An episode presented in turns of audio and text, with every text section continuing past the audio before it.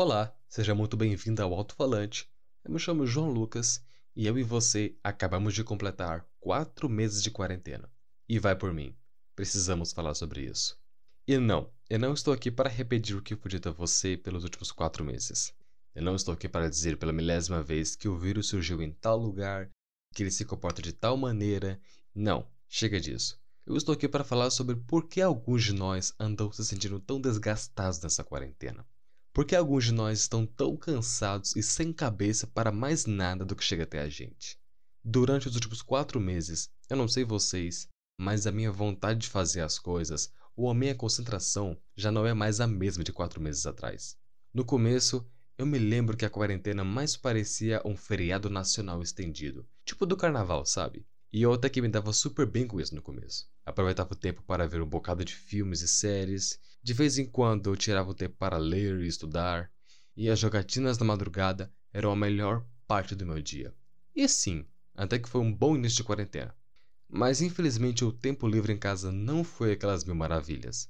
Depois de 100 dias isolados, a gente, ou pelo menos eu, fui notando uma falta de concentração, uma irritabilidade, uma falta de vontade de fazer as coisas até que eu não aguentei mais ficar parado enquanto era consumido por isso e achei que já era tempo de reagir. Então, após semanas e semanas isolados em casa, me fez ficar curioso a respeito do que estava acontecendo tanto com a minha cabeça quanto com o mundo lá fora. Porque era meio sem sentido você ver as pessoas no início da quarentena estocando comida, água, enlatados e muito, mas muito papel higiênico para chegarmos ao quarto mês de quarentena com quase 2 milhões de infectados, ao mesmo tempo em que bares, shoppings e restaurantes estão reabrindo.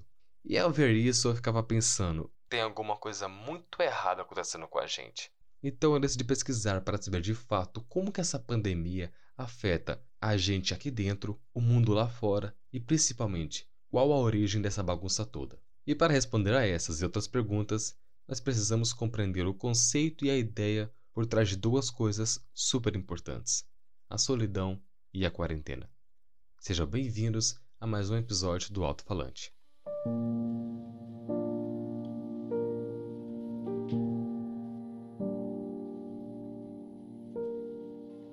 A solidão é como uma chuva. Ergue-se do mar ao encontro das noites, de planícies distantes e remotas, sobe ao céu que sempre aguarda, e do céu tomba sobre a cidade. Cai como chuva nas horas ambíguas, quando todas as vielas se voltam para amanhã, e quando os corpos que nada encontraram, desiludidos e tristes, se separam, e quando aqueles que se odeiam têm de dormir juntos na mesma cama. Então, a solidão vai com os rios, e você vem comigo, porque vamos falar sobre a solidão. Eu não sei, mas a melancolia de Theodore no filme Ela sempre me fascinaram desde a primeira vez que o vi. E durante algum tempo, os momentos, entre aspas, reflexão na janela do busão foram os melhores momentos do meu dia. A solidão não me parecia um problema. Eu poderia passar o dia fazendo essas coisas sozinho. Mas aí que tá. Eu estava realmente sozinho nesses momentos? E sim, eu estava realmente sozinho. Era somente eu naquele espaço. Não era eu e minha mente ou eu e meus pensamentos. Não, era somente eu. E eu gostava daquilo. Gostava do que vinha na cabeça e nas coisas que eu pensava. Mas eu entendo que muita gente possa não sentir esse mesmo prazer que eu sentia. Porque no ato de se ficar só, nós olhamos para nós mesmos como se olhássemos para um outro desconhecido. Se bem que eu entendo essas pessoas que não gostam de ficar sozinhas, porque eu também já fui assim. Eu já fui aquela pessoa que ficava desbloqueando o celular de 5 em 5 minutos atrás de uma notificação ou mensagem nova. Eu já fui aquela pessoa que fingia ser melhor do que era, ser mais engraçado do que era, para andar com tal grupo ali ou aqui. Se você me dissesse que você gosta de pessoas engraçadas e descoladas, na semana seguinte eu iria aparecer fazendo piadas como Porchat e usando uma roupa rasgada como se aquele fosse meu novo eu. E eu sei que tem alguns de vocês que se identificaram com algumas coisas que eu citei aqui. Mas a verdade é que todos tentam evitar a solidão, de uma forma ou de outra, mas cada um da sua forma. Alguns evitam ficar sozinhos e vazios, se rodeando de pessoas aparentemente vazias. Outros tentam algo a mais, outros tentam um relacionamento para afogar de vez os pensamentos sobre a solidão. E assim como começamos essa parte citando Rainer Maria Rilke, seria interessante também dizer que, para ele, O amor era apenas duas solidões, uma se protegendo na outra.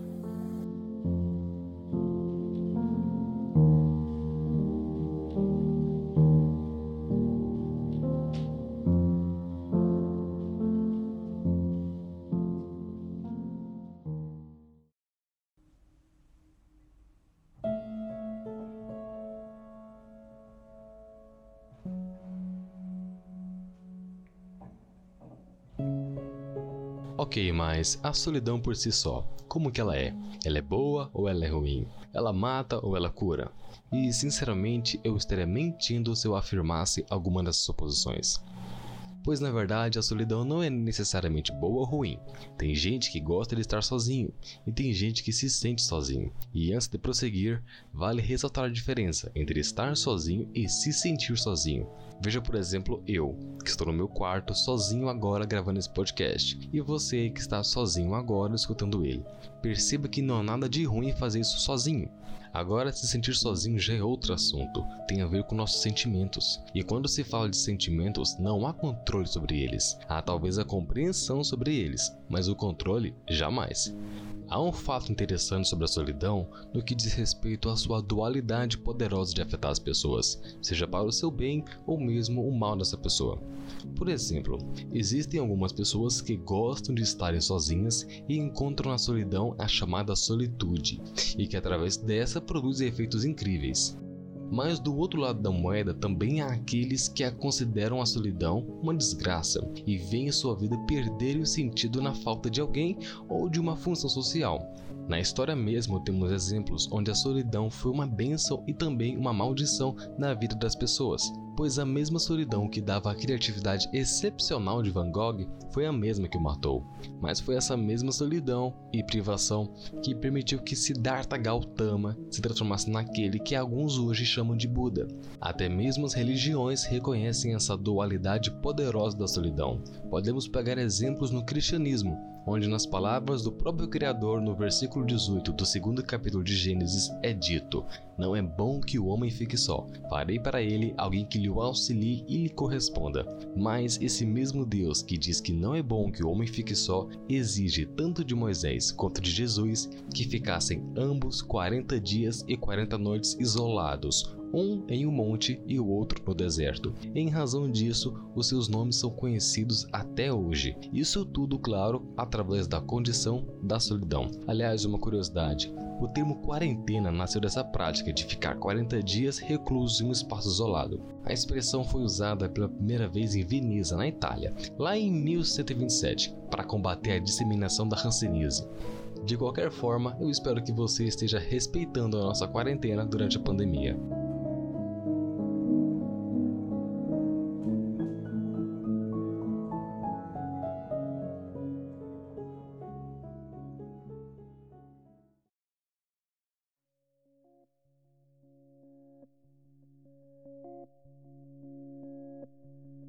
Meus caros, se realmente quisermos entender como a solidão nos afeta diretamente em nossa sobrevivência, teremos que voltar no tempo a cerca de 100 mil anos atrás, mais especificamente nos solos escaldantes da savana africana, onde se deduz fortemente que se surgiram os primeiros seres humanos.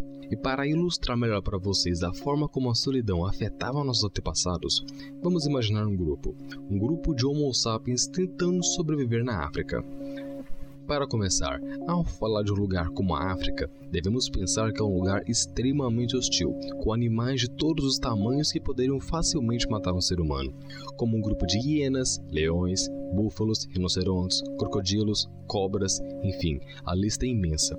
Isso tudo, claro, sem citar a forma como a temperatura variava naquele ambiente, já que durante o dia as temperaturas poderiam ultrapassar os 50 graus e durante as noites as temperaturas poderiam ficar abaixo do zero. Ou seja, não era um lugar nada fácil de sobreviver, principalmente quando se trata de humanos. Pois veja bem, nós não temos a força bruta de um rinoceronte para atacar algum animal, não temos as garras ou as presas de um leão para comandar algum espaço, tampouco o bater de asas e o alcance de um falcão para fugirmos. Tudo que nossos ancestrais tinham para se defender no passado era uns aos outros, era a cooperação, o trabalho em equipe, Alguns podem dizer que a nossa inteligência também ajudou bastante, e de fato ajudou, mas a inteligência de um indivíduo comparada com a de um grupo não é nada. Foi a união que nos manteve vivos até hoje. Foi essa capacidade de formar tribos e grupos que nos garantiu a sobrevivência até os dias de hoje, porque obviamente um ser humano sozinho em ambientes hostis como a savana africana era garantia de almoço para o primeiro mamífero faminto que aparecesse. Veja então que em casos como esse, a solidão era algo a ser evitável para nós, pois sozinhos não fazíamos nada e ainda não fazemos nada. Quer ver uma prova disso? Eu quero que você pense por um instante no nascimento de cada animal e na forma como eles se comportam. Veja os filhotes de cavalo, por exemplo. Assim que nascem, basta alguns segundos sobre o chão para que eles possam andar ao lado de suas mães. Ou você pode pensar também nos filhotes de tartarugas marinhas, que assim que saem dos ovos correm direto para o oceano. Entretanto, as coisas não são assim fáceis com os seres humanos. Pois veja, Assim que o ser humano nasce, leva-se anos até que ele possa comer sozinho. Veja só, comer, a atividade mais básica da nossa sobrevivência e nós não conseguimos fazer sozinhos. A solidão e o isolamento de fato são nocivos para a natureza humana. Algumas sociedades tomaram conta disso e decidiram usar ela como forma de punição. Basta ver, por exemplo, o que fazemos com aqueles que não estão aptos para viver em sociedade. O que fazemos com aqueles que roubam ou que matam? Isolamos, mandamos para a cadeia. E dentro da cadeia, o que acontece com aqueles que não se comportam bem dentro do sistema carcerário? Vão para a solitária.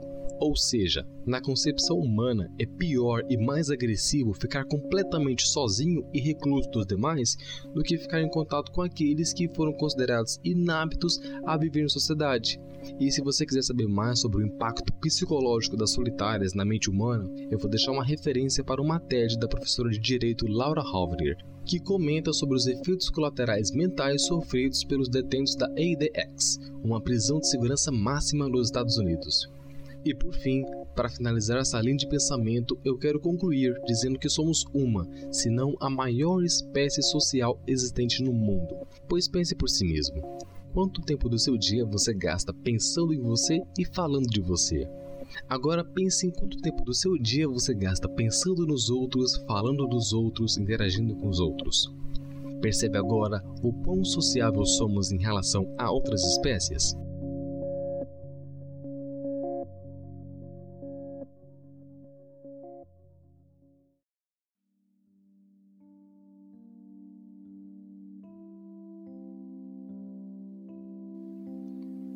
Certo, mas por que eu estou oferecendo esse mix de informações sobre a solidão, de como ela funciona e de como reagimos a ela? Bom, porque essa pandemia, ao nos obrigar a entrar em estado de quarentena, de isolamento, o sentimento de solidão em alguns indivíduos pode haver se manifestar ao longo de alguns dias e, consequentemente, causar uma certa angústia nessas pessoas. Pode ser o seu caso ou o caso de alguém que você conheça, afinal, estamos todos propensos a passar por isso. Mas é importante se atentar também que, apesar de todos os males que essa quarentena pode causar na nossa mente, ela é sim necessária, tanto para nossa preservação quanto para a preservação daqueles que nos importamos.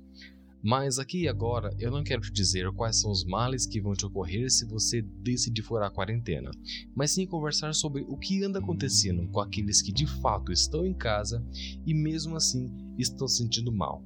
Afinal de contas, como que a quarentena afeta a nossa mente. Lembrando que tudo que eu disser aqui vai ser embasado em pesquisas e evidências científicas, e além disso, vou estar disponibilizando o link de referência para todas essas matérias na descrição desse episódio.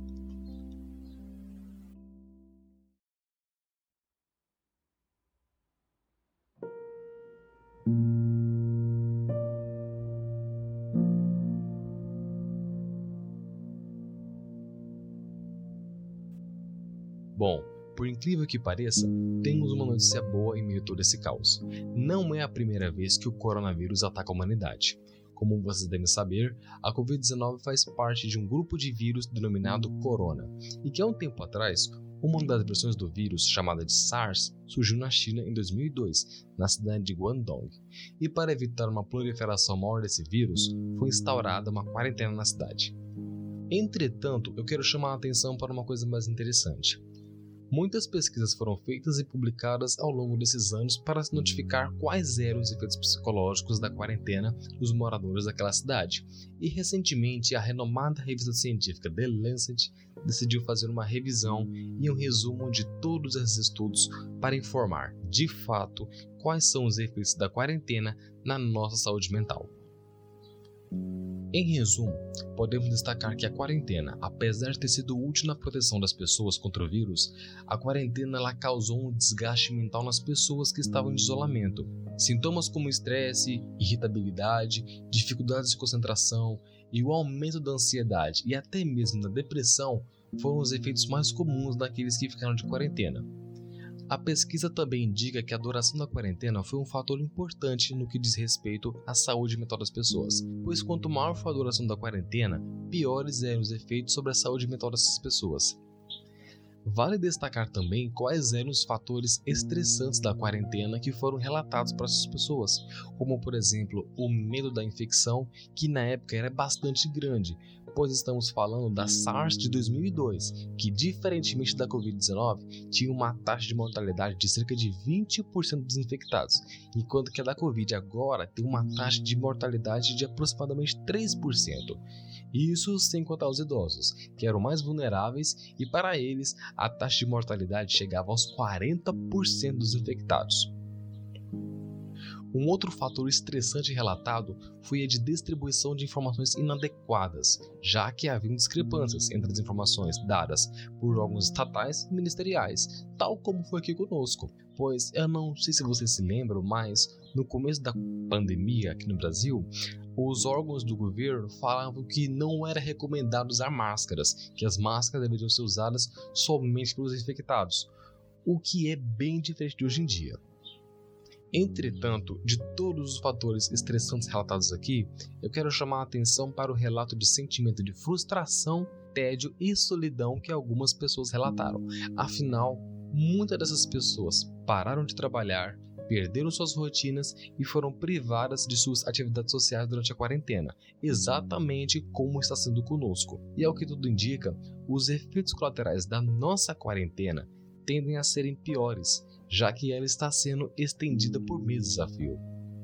E como se não bastasse o enfrentamento do vírus por quem está lá fora, os que estão dentro de casa terão que enfrentar a chamada fadiga da quarentena, que se manifesta na forma de um cansaço mental extremo, causado por todo esse estresse sofrido pela mente de quem está isolado há dias, com baixo ou sem nenhum contato social, e que em alguns casos, pessoas que já não aguentam mais ficar em casa dia após dia, vêm tomando coragem para furar a quarentena em pequenas fugas ali e aqui, na forma de uma caminhada na praia ou de um cafezinho no bar recém-aberto.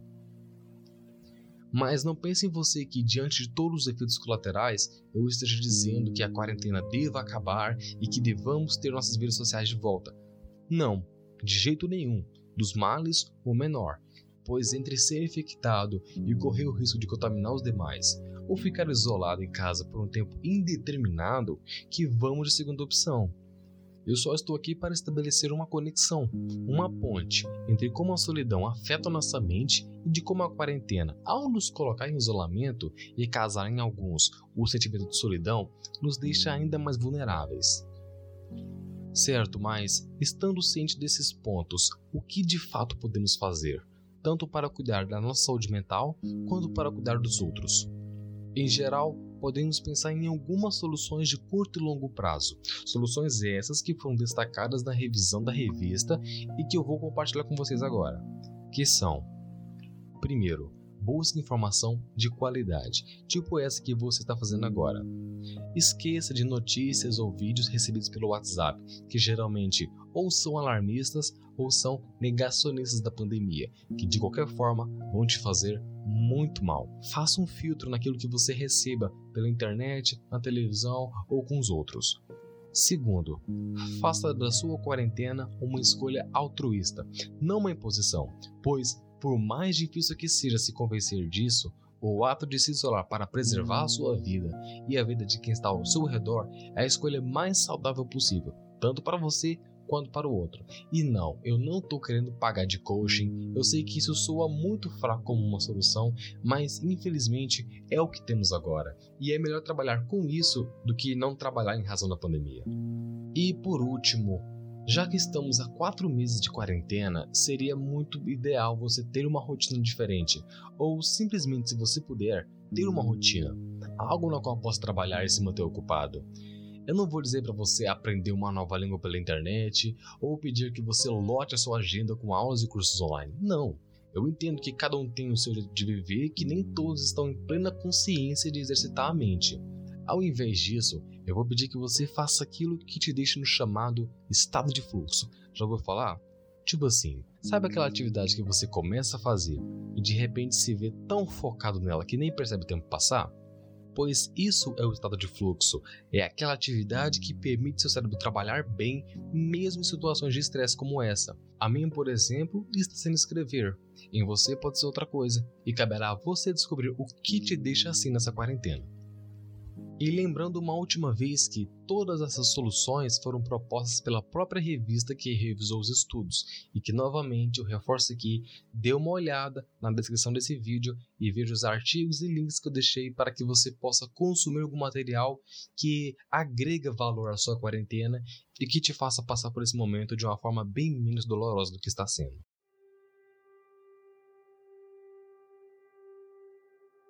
E para finalizar, eu gostaria de fazer um desabafo e dizer que muita coisa também já não faz mais sentido para mim. Pois veja bem, no começo de tudo isso, da quarentena, tínhamos medo, pânico, pessoas acabando com o estoque de supermercados. Eu me lembro que um isolamento quase que instantâneo era feito pelas pessoas. Isso quando o Brasil não tinha nem alcançado a marca de 500 infectados sequer.